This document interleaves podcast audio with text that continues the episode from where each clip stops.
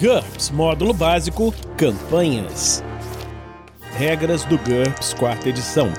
Episódio 157, capítulo 13 Situações Especiais de Combate Dano Especial. Uma produção RPG Next.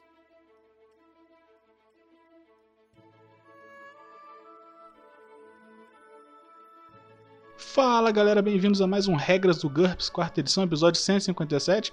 E aí vocês vão se perguntar de novo, porra, mas o Vinícius acabou de voltar, já tinha se mudado, tava na hidromassagem, tudo beleza, sumiu de novo então. Vinícius aparentemente teve algum probleminha lá que ele precisou resolver inadiavelmente. E aí, para não deixar a gente mais uma semana sem podcast, né? Eu tô aqui para poder gravar dessa vez e de novo, tô aqui com o Dressa. Dá um oi pra eles aí, Dressa. Oi pra eles, tudo bem com vocês? Tô esperando a resposta das Deixando um- pessoas aqui. Exato, deixando uma pausa para todo mundo poder responder nas suas casas, mas assumindo que tá tudo bem. A gente vai ler hoje o dano especial, a gente tá quase no final do capítulo 13 de Situações Especiais de Combate, é só mais esse episódio próximo e aí a gente fecha o capítulo 13. Dano especial. As regras a seguir cobrem ataques que não precisam atravessar a RD do alvo para feri-lo. Atribulações.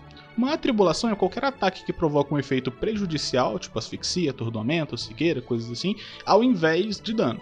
Alguns exemplos incluem gás lacrimogênio, armas atordoadoras, a vantagem de atribulação, como a gente viu lá em 1500, quando o cara chegou no Brasil, e a maioria das outras armas e poderes não letais. O alvo de uma atribulação sempre tem direito a um teste modificado de HT para resistir, então, por exemplo, HT é menos 3. A RD do alvo normalmente é acrescida ao teste como um bônus. Então, por exemplo, uma RD de 1 confere um bônus de mais 1 ao teste de HT. Contudo, atribulações também podem vir acompanhadas de divisores de armadura ou modificadores de penetração especiais, como a gente vai ver daqui a pouquinho, que ignoram parte ou toda a RD do alvo. Então, por exemplo, a RD não confere nenhum bônus a HT contra a tribulação de acompanhamento se o ataque portador penetrar a RD, entendeu? É o tipo de, de coisa que vai estar descrita no ataque que for Uhum. feito. Em caso de fracasso no teste de HT, a vítima sofre os efeitos da tribulação. Atordoamento, no caso de armas atordoadoras de alta tecnologia, asfixia, cegueira parcial, no caso de gás lacrimogêneo, etc. Isso a gente vai ver lá na frente falando sobre atribulações, na página 428, no próximo capítulo, para ter uma descrição completa desses efeitos mais comuns. Uma vez que as atribulações representam uma enorme variedade de ataques diferentes, desde armas de feixe até agentes químicos e explosões mentais, psíquicas, você tem que se lembrar de consultar as notas de rodapé da tabela da arma em questão para ter todos os detalhes. Atribulações associadas. Alguns ataques que causam dano comum apresentam uma atribulação associada. Por exemplo, um aguilhão de gado provoca dano de queimadura e exige que a vítima faça um teste de HT-3 para não ficar atordoada. Aguilhão de gado é a ferro de marcar gado? Então, eu ia te perguntar a mesma coisa, eu tô assumindo pelo contexto que sim. Ok, Mas. ok. Mas aí, supondo que ele só causa esse dano, na verdade, se ele estiver aquecido. Do contrário, eu acho que ele seria só uma arma de contusão improvisada, né? É, exato. O que não, não diminui a quantidade de dano que ela pode fazer se você acertar ela na cabeça de alguém, né?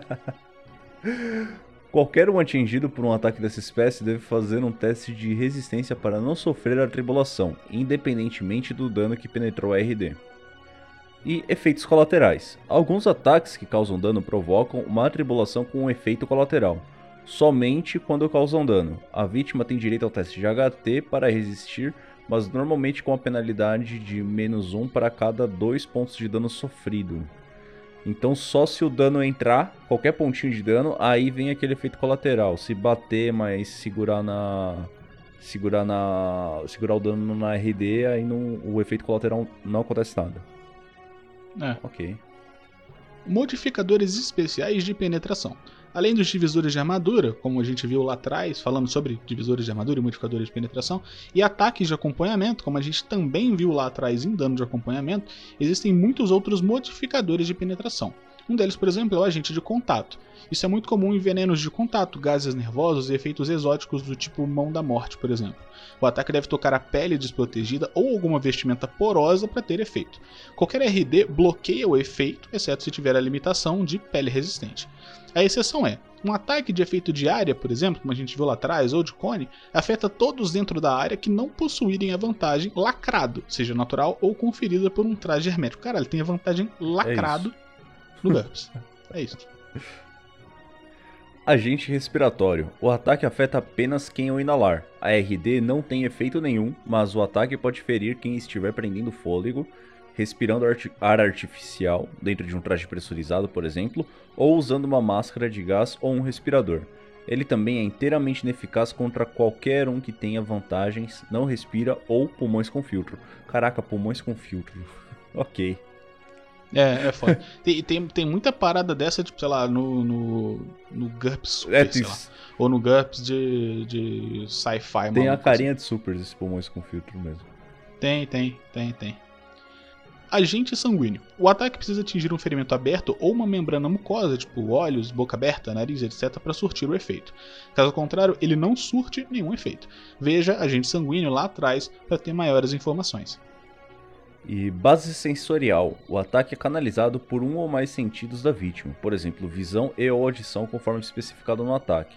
Ele só pode afetar um alvo que estiver usando o sentido em questão. Veja a base sensorial na página 103 para maiores informações. Eu imagino que seja, por exemplo, a, a aquelas granadas de luz, sabe? Só vai afetar é, quem tá. Exato, sim, sim. É. Uhum, uma parada de concussão, né? Pode crer. A concussão, acho que não, porque a concussão vai, vai, dar, vai dar um impacto, né? Mas a granada de luz vai dar, dar, dar, dar aquele flash absurdo que vai te deixar tonto. E cego por alguns segundos, né? É, não, é. Meu exemplo foi idiota, mas é isso aí que você tá falando mesmo. Então, galera, estamos terminando aqui mais esse episódio do Regras do GURPS, quarta edição. Foi um episódio mais curtinho dessa vez, mas vai dar tudo certo no final. A gente espera que vocês estejam gostando da série, e se vocês estiverem, a gente convida vocês a apadrinhar a gente no picpay.me barra rpgnext ou em www.padrim.com.br barra rpgnext. Você tem algum recado para dar aí também, Dresler? Ah, quem quiser ver pintura de miniaturas, aparece lá em twitch.tv barra e quem quiser ouvir mais podcasts de RPG, porque nunca é o bastante, acessa lá o QuestCast também. E é isso aí. Então a gente fica por aqui e se vê na próxima semana aqui no RPG Next. Falou!